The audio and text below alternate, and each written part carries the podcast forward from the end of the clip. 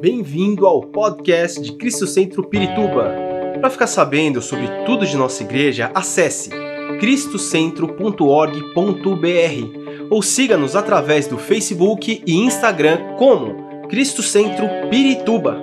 Você também pode ver essas e outras pregações no formato vídeo em YouTube barra Cristo Centro Pirituba Oficial. Seja bem-vindo à nossa casa apostólica.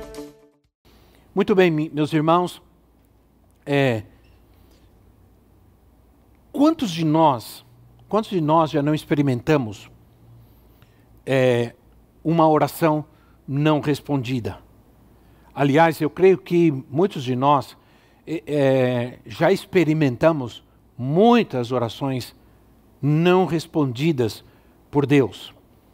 Quantos de nós não buscamos a Deus almejando alguma coisa, desejando alguma coisa, é, e até mesmo uma necessidade, e não recebemos nenhuma resposta de Deus.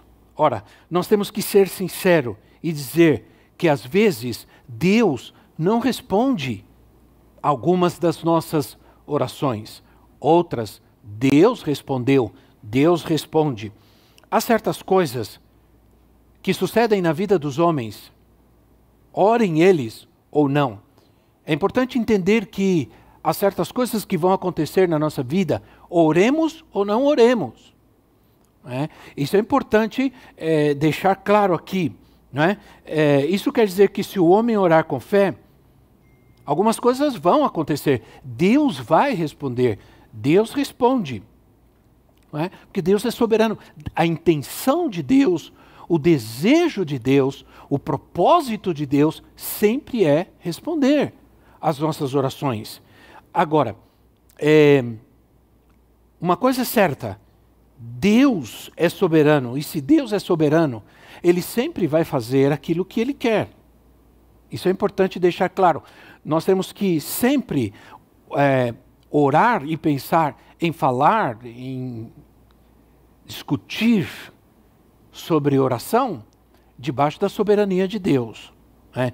É, então, orando ou não orando, Deus sempre vai cumprir os seus propósitos. Essa é que é a verdade. E, agora, Deus pode mudar. E a pergunta que se faz, e a dúvida, e a primeira dúvida que nós precisamos agora entender e tirar, é que Deus, por acaso, pode mudar algum propósito seu porque nós oramos? É? As nossas orações podem mudar um propósito de Deus. Há exemplos bíblicos onde Deus muda sua decisão e seu propósito por causa de, da oração de algum servo seu. Nós vamos observar isso, nós vamos ver isso. Por exemplo, em Êxodo capítulo 32, versículo 9 a 14, Êxodo, versículo 32, do versículo 9 ao versículo 14, diz assim: ah, Disse o Senhor a Moisés: Tenho visto que este povo é um povo obstinado. Deixe-me agora para que, a, para que a minha ira se acenda contra eles, e eu os destrua. Depois farei de você uma grande nação. Moisés, porém, suplicou ao Senhor, o seu Deus, clamando: Ó oh, Senhor, por que se acenderia a tua ira contra o teu povo, que tiraste do Egito com grande poder e forte mão? Por que diriam, perdão, os egípcios? Foi com intenção maligna que ele os libertou, para matá-los nos montes e bani-los da face da terra. Arrependa-te do fogo da tua ira, tem piedade, e não tragas este mal sobre o teu povo. Lembra-te dos teus servos Abraão, Isaque e Israel, aos quais juraste por ti mesmo, farei que os seus descendentes sejam numerosos como as estrelas e lhes darei toda esta terra que lhes prometi, que será sua herança para sempre. E sucedeu que o Senhor se arrependeu do mal que ameaçara trazer sobre o povo de Israel. Que nesse texto nós podemos observar que Deus já estava determinado, Deus já tinha determinado destruir o povo de Israel por causa do seu pecado. Por causa da sua desobediência, por causa da sua rebeldia. É? O Senhor chama o povo de obstinado. Esse povo é um povo obstinado. Por causa disso, eu, o Senhor já tinha decidido: eu vou destruir o povo. É? Então, Deus vem e manifesta o seu propósito e a sua intenção a Moisés. Imediatamente, Moisés começa a clamar ao Senhor. Moisés ora ao Senhor, ele clama ao Senhor. Aqui diz o texto que Moisés, ele faz uma súplica. Ele suplica ao Senhor. Moisés pede a Deus que ele se arrependa, que ele volte atrás da sua, do fogo da sua ira. Né? E, e, diz o texto que o Senhor se arrependeu, isso é, que o Senhor voltou atrás do mal que ameaçara fazer sobre o povo, é, e isso aconteceu em resposta à oração intercessora de Moisés. Então nós podemos entender aqui nesse texto que Deus sim pode mudar seu propósito ou intenção através da oração. Agora, é, nós encontramos outro texto, por exemplo, em 2 de Crônicas, capítulo 33, 2 de Crônicas, capítulo 33, versículo 10 a 13. 2 de Crônica 33, 10 a 13, diz assim: O Senhor, é segundo de Crônicas, ok? O Senhor falou a Manassés e a seu povo, mas não lhe deram atenção. O Senhor falou, eles não deram atenção. Por isso o Senhor enviou contra eles os comandantes do exército do rei da Síria, os quais prenderam Manassés, colocaram-lhe um gancho no nariz e algemas de bronze e o levaram para a Babilônia. Em sua angústia, ele buscou o favor do Senhor, o seu Deus, e humilhou-se muito diante do Senhor, o Deus dos seus antepassados. Quando ele orou, o Senhor ouviu e atendeu o seu pedido, de forma que o trouxe de volta a Jerusalém e ao seu reino. E assim Manassés reconheceu que o Senhor é Deus. Outra vez, nós vemos como Deus muda uma ação dele, uma decisão que Deus tomou por causa da desobediência e da rebeldia do povo. Deus muda a sua decisão, porque simplesmente Manassés orou, clamou ao Senhor, e Deus o traz de novo. É? Então, é, Deus o restaura. A, a situação de Manassés volta atrás.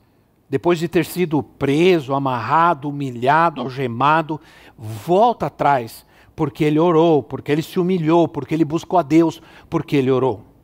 É. Então Deus restaurou, restaurou a Manassés porque ele reconheceu que o Senhor é Deus, mas não sem antes de se humilhar e buscar ao Senhor e de orar. Talvez, para mim, um dos textos mais, é, mais fortes, mais claros com respeito a que Deus pode realmente mudar o seu propósito, seu plano, quando nós oramos, claro, que fique bem claro que não estamos falando de qualquer pessoa que ora, não estamos falando de orar por qualquer coisa. Né? Nós vamos entender que ca cada oração e cada petição que nós fazemos ao Senhor é, vem carregado com uma responsabilidade que temos de ter. Ora, é o texto de Isaías capítulo 38, do versículo 1 ao versículo 5. Isaías 38, do versículo 1 ao versículo 5. Lembre-se que nós estamos no estudo bíblico e nós estamos estudando a Bíblia. E logicamente nós precisamos ler vários versículos da Bíblia por causa disso. Ora, fala sobre Ezequias. Diz o texto que naqueles dias o rei Ezequias ficou doente à beira da morte. O profeta Isaías, filho de Amós, foi visitá-lo e lhe disse: Assim diz o Senhor: ponha a tua casa em ordem, porque você vai morrer. Você vai morrer. Você não se recuperará. Ezequias virou o rosto para a parede e orou ao Senhor. Lembra-te, Senhor, de como tenho te servido com fidelidade e com devoção sincera, e tenho feito o que tu aprovas. E Ezequias chorou amargamente. Então a palavra do Senhor veio a Isaías. Vá dizer a Ezequias: Assim diz o Senhor, o Deus do seu antepassado Davi: Ouvi a tua oração, vi as suas lágrimas e acrescentarei 15 anos à sua vida. Olha que interessante. O profeta Ezequias, o profeta Isaías veio a Ezequias e anunciou uma decisão de Deus. Ora, já estava determinado: ponha em ordem a tua casa, você vai morrer. Você não vai se recuperar. Ponto final. E essa é uma decisão que Deus toma, porque Deus é quem decide sobre a vida e a morte. Sempre é Deus. Aí, eh, Ezequias, o que, que ele fez? Ele orou. Ezequias orou, chorou amargamente, buscou a Deus profundamente, e Deus mudou sua decisão e acrescenta 15 dias mais a vida de Ezequias. 15 anos mais, perdão. 15 anos mais de vida a Ezequias. Ora, minha gente, talvez nós não tenhamos experimentado tanto essa verdade como nos dias de hoje, né? Ora, oramos, nós oramos por muita gente, oramos com muita fé, oramos com muita força, com muita dedicação e intensidade. E assim mesmo, alguns o Senhor levou. Nós oramos e clamamos e buscamos e intercedemos pela, vi, pela, pela vida de alguém que estava internado, que estava na UTI, e Deus levou. Entende? Eu entendo que Deus tinha seu propósito, Deus tinha seu plano. Deus não disse sim e nem não. Simplesmente Deus fez o que ele decidiu fazer. Isso é soberania. A isso temos, isso temos que entender e nos sujeitar. Agora, outros, ele respondeu. Ele respondeu. Nós temos vários aqui casos, nossa igreja, irmãos, que hoje mesmo, hoje mesmo nós vimos pessoas que ficaram dias e dias na UTI, foram entubados, passaram mal, mal, mal, mal, saindo da UTI, saindo do hospital, depois de dias de sofrimento, que nós estávamos orando, nós estávamos clamando por, essas vida, por essa vida, oramos ao Senhor por essa vida, e Deus ouviu. Nós cremos nisso, nós cremos que Deus ouviu. Agora, embora tenha gente questionando sobre a cura, questionando nesse momento aqueles que oram, aqueles que têm a ênfase na oração, no, nos milagres, né? é, questionando por que o Senhor não cura. Como que essas pessoas podem dizer? Como essas pessoas podem questionar é, alguém que crê e está orando para que as pessoas sejam curadas, sem saber se realmente Deus curou ou não. Por acaso essas pessoas que estão aí pregando, dizendo, cadê aqueles que oram por cura, que oram por é, milagres? Cadê? Ora, por acaso você sabe quantas pessoas Deus já curou, quantas pessoas o Senhor já tirou da cama de um hospital, da UTI de um hospital, realizando, fazendo um grande milagre na vida das pessoas? Por acaso você pode decidir que Deus não vai curar mais porque esse ou aquele está orando? É? Quisera saber e perguntar para essas pessoas se eles creem que Deus não responde à oração de uma pessoa porque ela não é perfeita, porque ela tem dificuldades e problemas. Né? Ora, preciso, é, a gente precisa entender: o Senhor tem curado muita gente através da oração do seu povo, e, e, e nós estamos vendo, estamos dando graças ao Senhor por isso. O que acontece é que, infelizmente, assim como, que aconte como acontece no mundo hoje, no nosso país, só se fala sobre as mortes, só se fala sobre as contaminações. Tantas pessoas contaminadas, tantas pessoas mortas, mas nunca se diz, mas tantas pessoas se recuperaram, tantas pessoas venceram. A gente quase não ouve isso, porque existe uma, uma indústria, um sistema de provocar medo, terror, morte na vida das pessoas. Não é? Essa é que é a verdade. Então, mas nós sabemos que existem milhares e milhares de pessoas que venceram um vírus e muitas delas foram curadas por Deus, sim. Que fique sabendo essas pessoas. Bom, nós chegamos à conclusão que a oração muda as coisas. Em todos os lugares, as pessoas oram. O povo de Deus ora. Em todos os países, as pessoas ora, oram. Recentemente, eu recebi um vídeo da África. O povo da nossa igreja na África, em, no Malau, estava, foi a, uma, a um lugar, a uma praça, no meio do pó, se ajoelhou, é, se jogou, se, se deitaram no chão e começaram a clamar e orar e interceder. As pessoas estão orando em todos os lugares, o povo de Deus está orando em todos os lugares. As pessoas de até de outras religiões estão orando, outras pedindo oração. Pessoas que nunca creram em Deus estão pedindo oração. Entende? Por quê? Por que tanta gente ora? Por que tanta gente ora? Porque sabem que Deus responde, sabem que a oração pode mudar as situações. Ora, uma primeira afirmação que eu quero fazer com relação à oração, e guarde isso, é que nós não oramos para vencer os desígnios de Deus. Nós não oramos de forma nenhuma para mudar os propósitos, os planos de Deus. Não. Mas nós oramos para alcançar a sua misericórdia e a sua bondade. E quando nós fazemos isso, quando nós oramos para alcançar a sua misericórdia e a sua bondade, nós Pode acontecer sim de que ao orar assim nós podemos mudar algum plano e algum propósito de Deus, por causa da bondade dele, por causa da misericórdia dele. Isso é, Deus não muda por causa de nós, Deus muda por causa dele. Sempre. Graças a Deus por isso. Ora, nós podemos então entender nesse sentido que a oração, né, ela, ela tem que estar ela tem que partir da soberania de Deus. Ela tem, ela está, tem que estar sujeita à soberania de Deus. Precisamos ter, ter bem claro isso antes de nós partirmos para entender porque Deus não responde certas orações.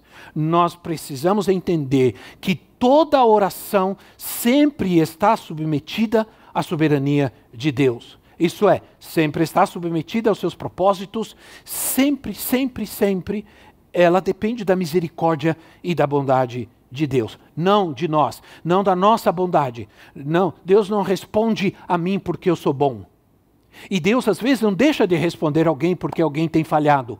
Na verdade, alguém pensaria que Deus nunca vai mudar os seus propósitos, os seus planos, porque Deus é imutável. Agora, eu preciso te dizer isso: que Deus, e já vimos os exemplos aqui na palavra, já li alguns versículos e mostrei para você alguns casos. Ora, isso não acontece por causa de Deus. Isso acontece por causa de nós mesmos, por causa da nossa inconstância, por causa da nossa condição humana, por causa das nossas limitações humanas. É que acontece isso. Ora, eu quero, por exemplo, te dar um exemplo eh, que eu estava vendo e pensando. Em Mateus, no capítulo 19, Mateus capítulo 19, no versículo 3 ao versículo 8, Mateus 19, 3 a 8 diz assim: Alguns, alguns fariseus aproximaram-se dele para pô-lo à prova. E perguntaram-lhe: É permitido ao homem divorciar-se de sua mulher por qualquer motivo? Ele respondeu: Vocês não leram que no princípio o Criador os fez homem e mulher? Preciso entender: Deus fez homem e mulher, não outra coisa. Ora, ele respondeu é, é, e disse: Por essa razão o homem deixará pai e mãe e se unirá à sua mulher, e os dois se tornarão uma só carne. Portanto, o que Deus uniu, ninguém o separe. Por, é? Então perguntaram eles: Então por que Moisés mandou dar uma certidão de divórcio à mulher e mandá-la embora? Jesus respondeu: Moisés lhes permitiu divorciar-se de suas mulheres por causa da dureza do coração de vocês. Não foi assim? Não foi assim desde o princípio. Não foi assim desde o princípio. Que interessante. Aqui, é, o Senhor Jesus expõe as razões de Deus, propósito de Deus. Ele diz: Deus criou homem e mulher, e ele disse: os dois vão ser uma só carne, e o que Deus uniu, não separe o homem. Ponto final. Decisão de Deus, propósito de Deus. Mas Deus permitiu que Moisés desse carta de divórcio, ou documento, ou certidão de divórcio a mulher, né? E mandá-la embora. Por quê? E aí ele deixa claro: não é por causa de Deus, não é decisão de Deus, é por causa do homem. Isso é, Deus permitiu que algo que ele determinou, de certa maneira, pudesse ser é, é, feito de outra forma. Por quê? Por causa do coração do homem. Porque o coração do homem é obstinado, porque o, o coração do homem é duro é rebelde, desobediente. Né? Então, o texto é claro. Vocês não leram que no princípio o Criador determinou, fez assim e assim e assim.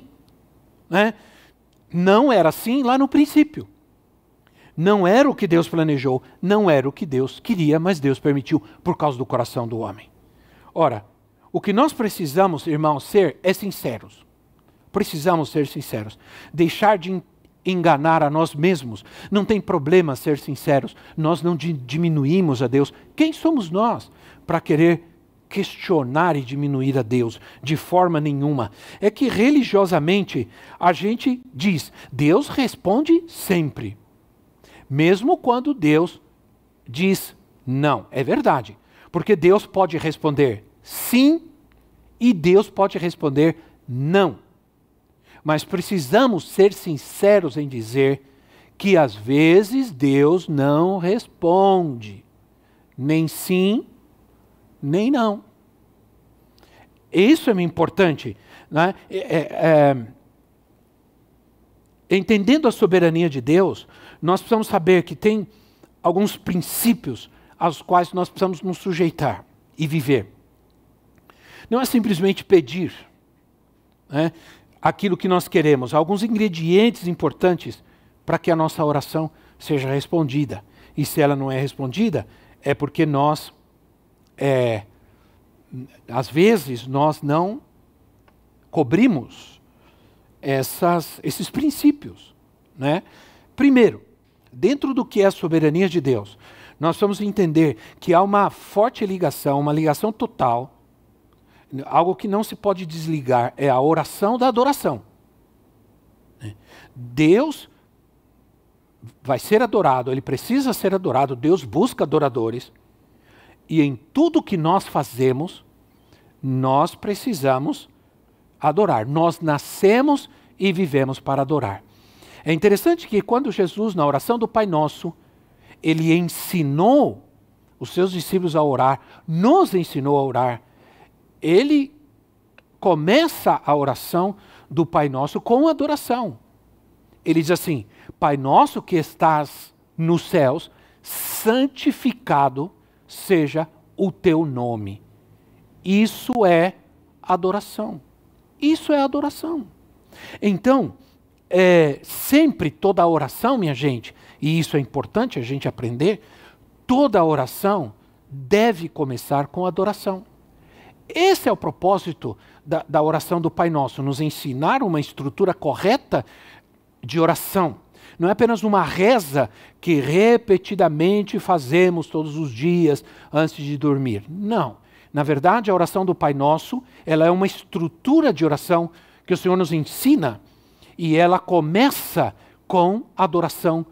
Aliás, ela começa com adoração e termina com adoração não é? Porque a ti seja toda a honra, toda a glória, isso é adoração. Então, Deus tem que ser adorado em tudo aquilo que nós fazemos, né? A oração, ela é um ato de adoração. Um ato de adoração. A oração é o reconhecimento da bondade de Deus, da fidelidade de Deus. É, ela é um reconhecimento da graça de Deus. Quando eu oro, eu me sujeito totalmente à graça de Deus. Ah, também, é, a oração é o reconhecimento da, da soberania divina. E aí onde nós submetemos a vontade dele, porque diz assim: seja feita a oração do Pai Nosso, seja feita a tua vontade seja feita a tua vontade. A oração do Pai Nosso nos ensina a sujeitar-nos à vontade de Deus. Que na oração nós temos que estar plenamente sujeitos à vontade de Deus, não à nossa vontade. Nossa oração deve sempre, em primeiro lugar, honrar a Deus, honrar ao Senhor, sempre. E aqui nós temos o primeiro ponto que precisamos entender: que se vamos orar e pedir algo a Deus, precisamos sempre pedir algo que vai honrá-lo, não desonrá-lo. Ora, eu, dentro da soberania de Deus, se alguém ora, Senhor, eu quero ter um emprego, eu quero ter um emprego extra, extraordinário, eu quero ser o CEO de uma super multinacional, quero ganhar muito dinheiro, e você começou a orar assim, e essa oração ela é muito exigente, muito forte, Mas você precisa entender que se é, essa oração ela desonra a Deus, porque Deus sabe que se você alcançar essa, essa petição, você vai abandonar ao Senhor, o Evangelho, a igreja, etc. Ora, certamente, possivelmente, Ele não vai responder, porque Ele te ama. Porque Ele quer que você vá para o céu, Ele quer que você viva com Cristo uma vida abundante. Ele não quer que você viva a mercê do diabo, da ganância, da mentira, do engano, da lascívia e dos prazeres mundanos terríveis que muitas vezes a riqueza provê. A oração também nos coloca em nosso lugar. Ora, nos coloca em nosso lugar diante de Deus, né? Na verdade, quando nós oramos, nós estamos reconhecendo que nós dependemos dele. A nossa oração, é um, ela é um reconhecimento uh, de que sem ele nós não podemos ter nada, nós não podemos fazer nada. E isso o honra. E isso honra ao Senhor. Ora, logicamente, quando nós oramos, reconhecemos que Ele é a fonte de toda dádiva, de toda bênção, de toda riqueza, que todo dom perfeito vem do Senhor da nossa vida. Quando nós oramos, nós reconhecemos isso. Então o Senhor é honrado quando nós depositamos nele toda a nossa confiança.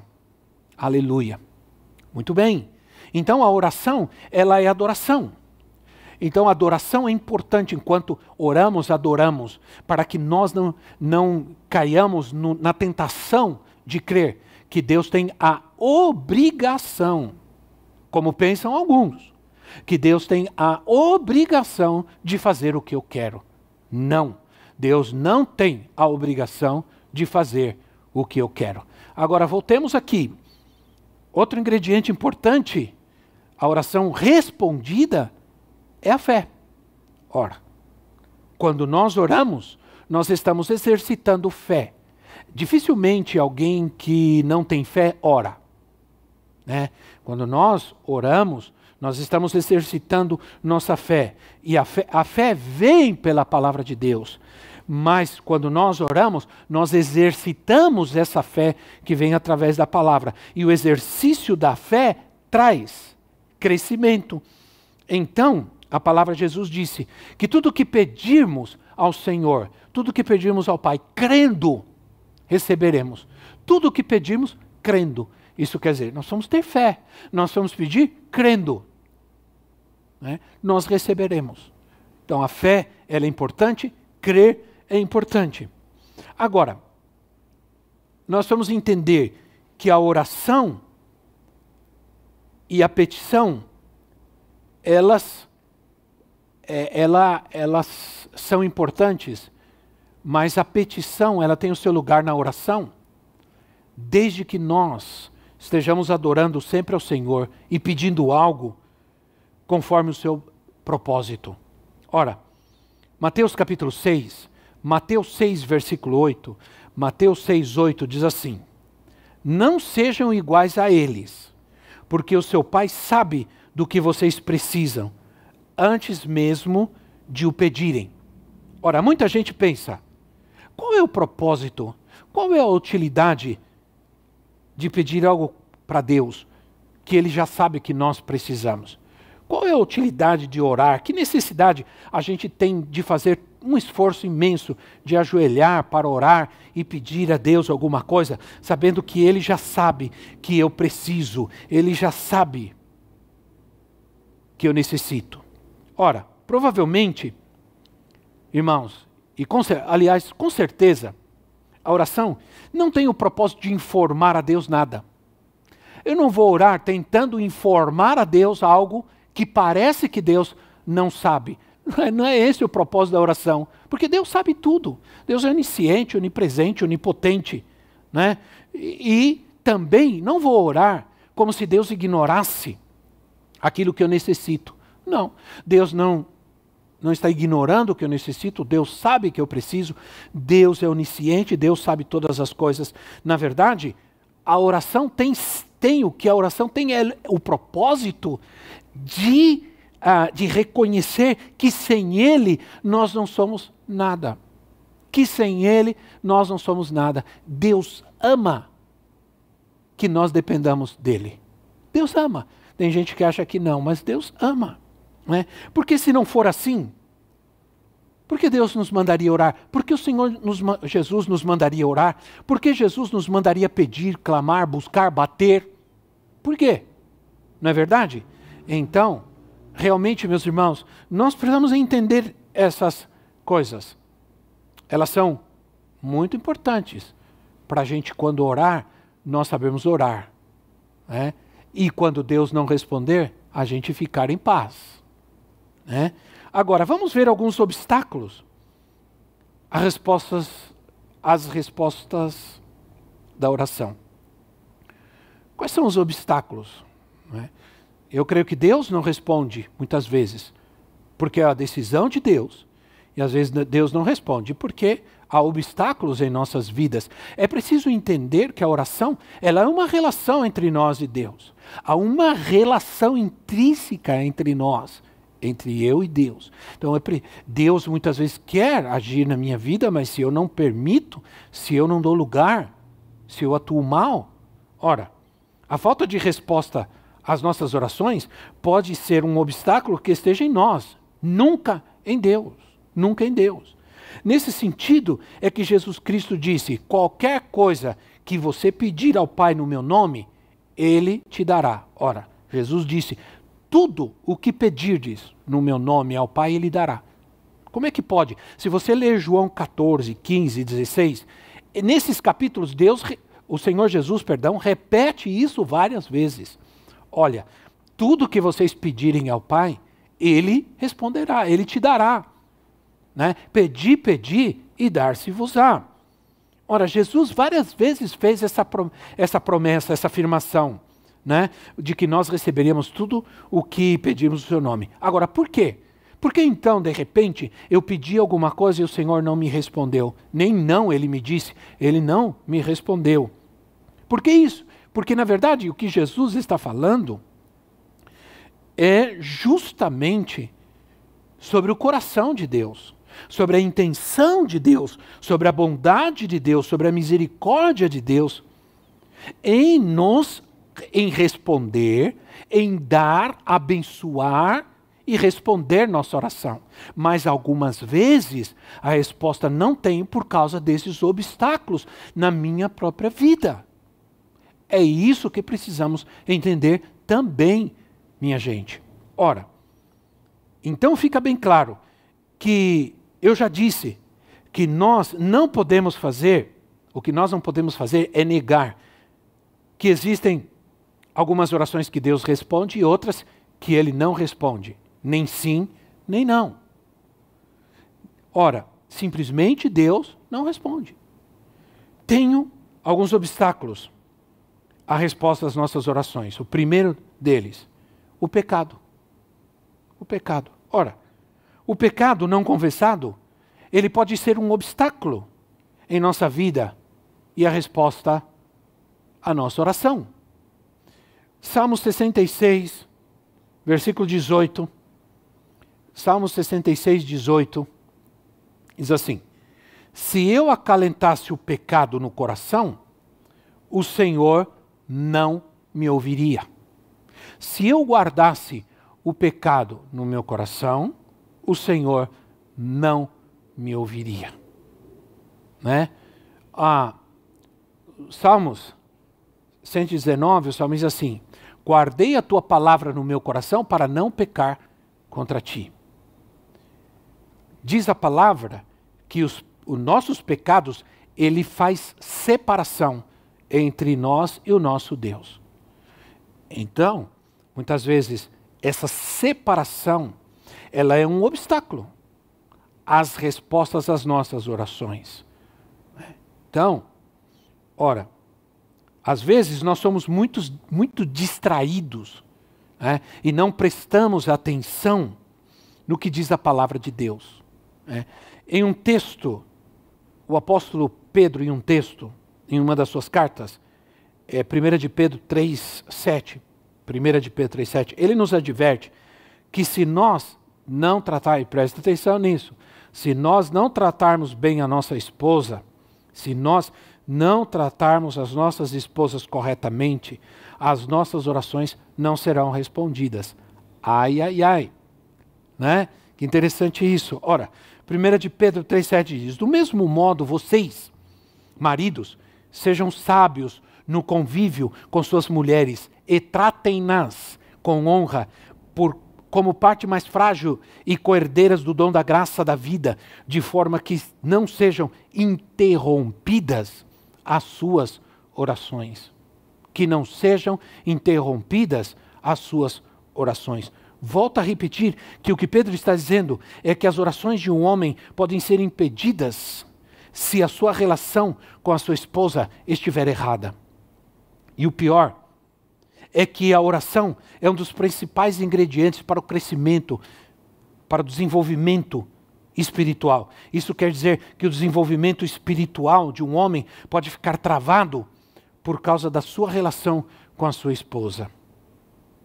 Se você quer que as suas orações sejam respondidas, vive em harmonia com a sua esposa, vive em harmonia na sua relação matrimonial. Seja cuidadoso, seja generoso, né, para que as suas orações sejam respondidas. Se o propósito de Deus, que no casamento o homem e a mulher sejam uma só carne, ora, o mal que você faz para ela, o dano que você faz para ela, você faz a si mesmo. Verdade? Você faz a si mesmo. Então, é, nesse sentido, eu creio que nós devemos cuidar da, da comunhão do nosso lar. Quer dizer, cuidar da comunhão do nosso lar, não permitir a divisão, a confusão, a discussão, a briga. Se nós fizermos isso, nós estamos preparando a nossa vida para receber as respostas das orações. Isso é, irmãos, muita gente não recebe resposta às suas orações, porque sua casa está uma bagunça, porque o seu casamento está uma bagunça, porque sua vida está uma confusão, uma bagunça. Então, uma das respostas mais impressionantes de Deus a uma oração, ela é conhecida na Bíblia, é a resposta da oração de um homem chamado Jabes. Estava estudando isso agora há pouco. Esse homem fez uma, das, uma, uma oração pequena e simples. Mas Deus respondeu imediatamente, Deus atendeu o seu pedido, diz a Bíblia, e, e deu tudo aquilo, e concedeu tudo aquilo que Jabes estava pedindo. Ora, diz, isso está em 1 de Crônicas, capítulo 4, versículo 9 e versículo 10. 1 de Crônica, capítulo 4, 9 e 10, assim, Jabes foi um homem mais respeitado de sua família. Sua mãe lhe deu o nome de Jabes, dizendo: Com muitas dores o dei à luz. Jabes orou a Deus de Israel: Ah, abençoa-me e aumenta as minhas terras, que a tua mão esteja comigo, guarda-me de males e livra-me de dores. E Deus atendeu o seu pedido. Ora, Jabes faz uma oração simples, Deus responde, mas há um ingrediente aqui. Diz o texto que Jabes era o homem mais respeitado da sua família, da sua casa.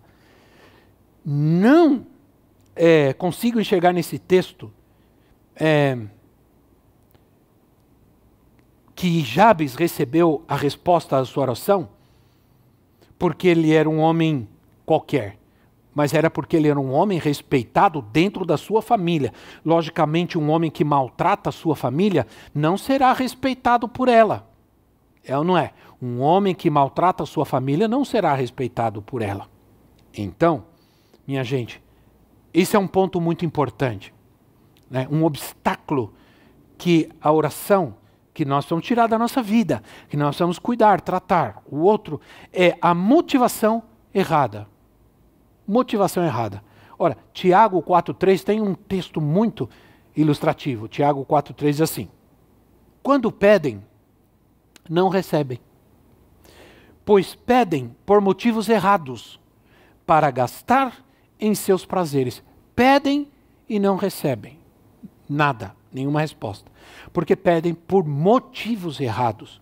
Muitas vezes as nossas orações não são respondidas por causa das nossas motivações erradas. Né? Felizmente, somos muito egoístas ao orar. Ao orar. Sempre estamos pedindo alguma coisa, sempre pedindo, pedindo, pedindo. Nós já vimos que a oração, a gente tem que começar a oração adorando e não pedindo. Começar adorando e não pedindo. Ora, mas às vezes nós tomamos todo o tempo as nossas orações pedindo, pedindo, pedindo, pedindo mais do que agradecendo, pedindo mais do que sendo gratos e às vezes pedindo errado. Né? Deus sabe, Deus conhece o nosso coração.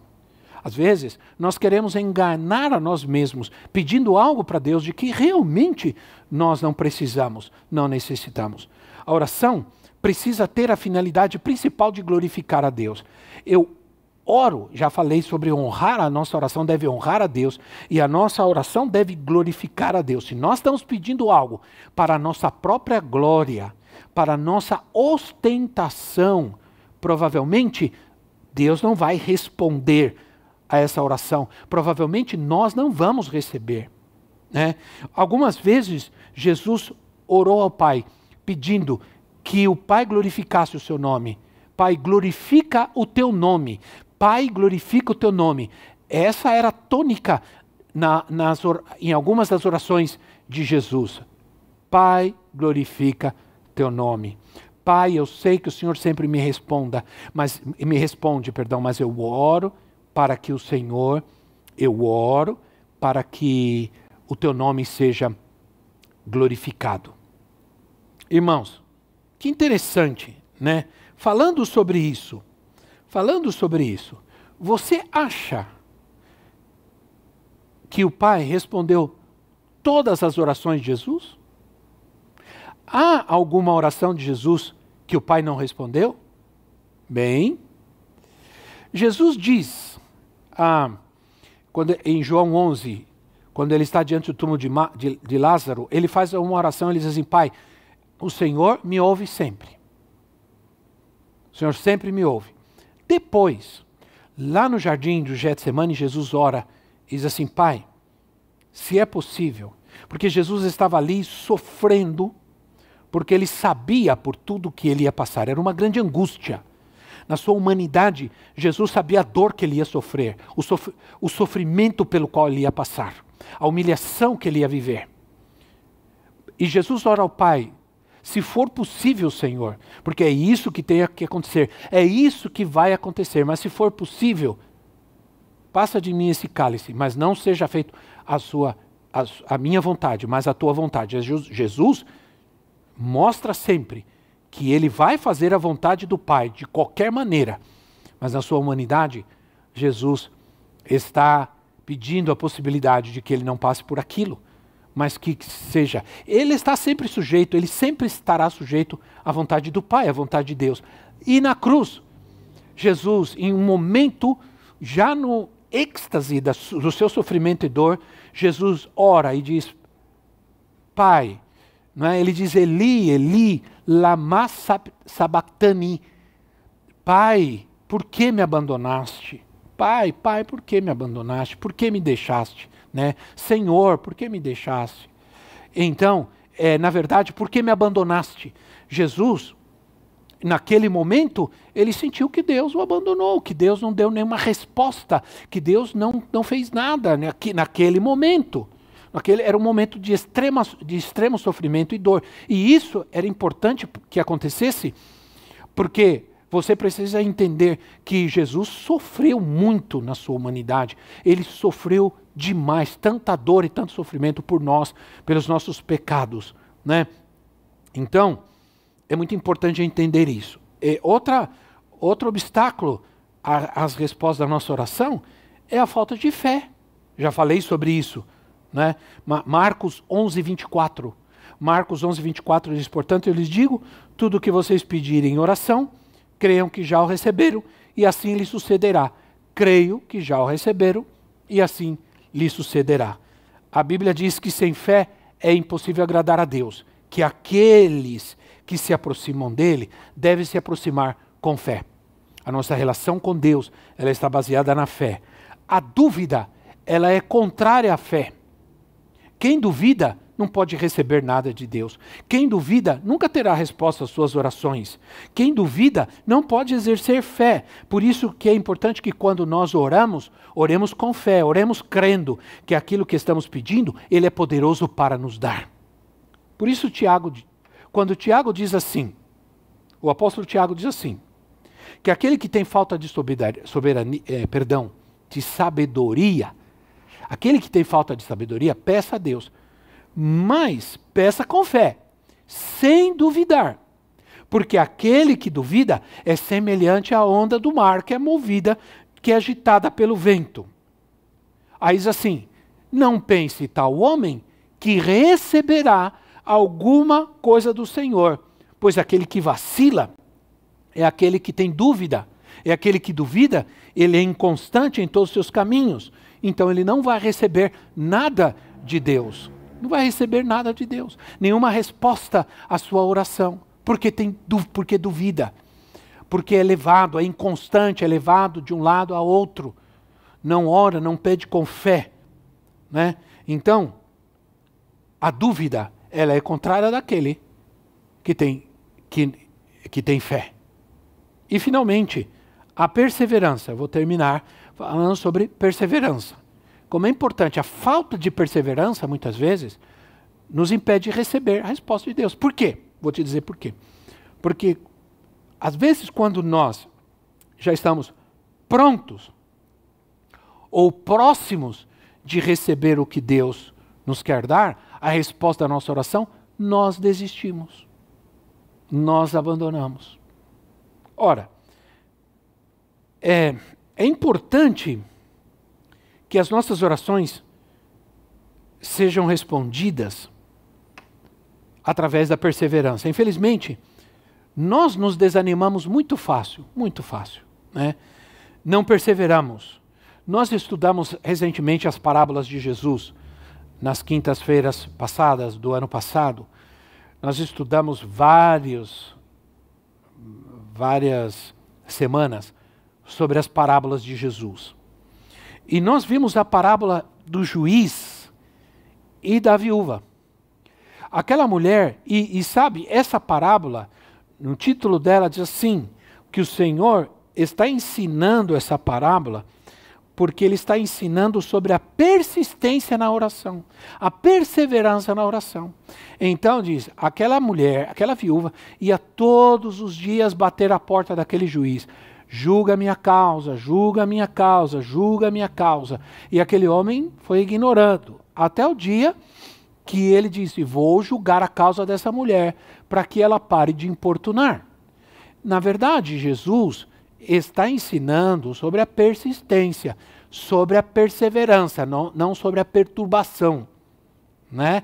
Ele não está ensinando a gente perturbar a Deus, não, está ensinando a gente perseverar na oração, ser perseverante na oração. Ora, algo que nós podemos chamar de oração persistente inclui a palavra de Deus. Nesse tempo, aquela mulher que vai importunar a, a, ao, ao juiz, né? ele fala sobre o dever de orar e nunca desanimar. Olha que interessante, o texto fala sobre o dever de orar e nunca desanimar. Muitas vezes, Deus não responde nem na primeira, nem na segunda, nem na terceira. Devemos muitas vezes tocar insistentemente, insistentemente na porta do Senhor, até que Ele abra. Sei de pessoas que oraram por anos por alguma coisa, oraram por anos pela conversão de alguém, até ver a resposta. Não desista, não desista, não é? é algumas vezes Deus não responde, mas isso não quer dizer que Deus não esteja agindo.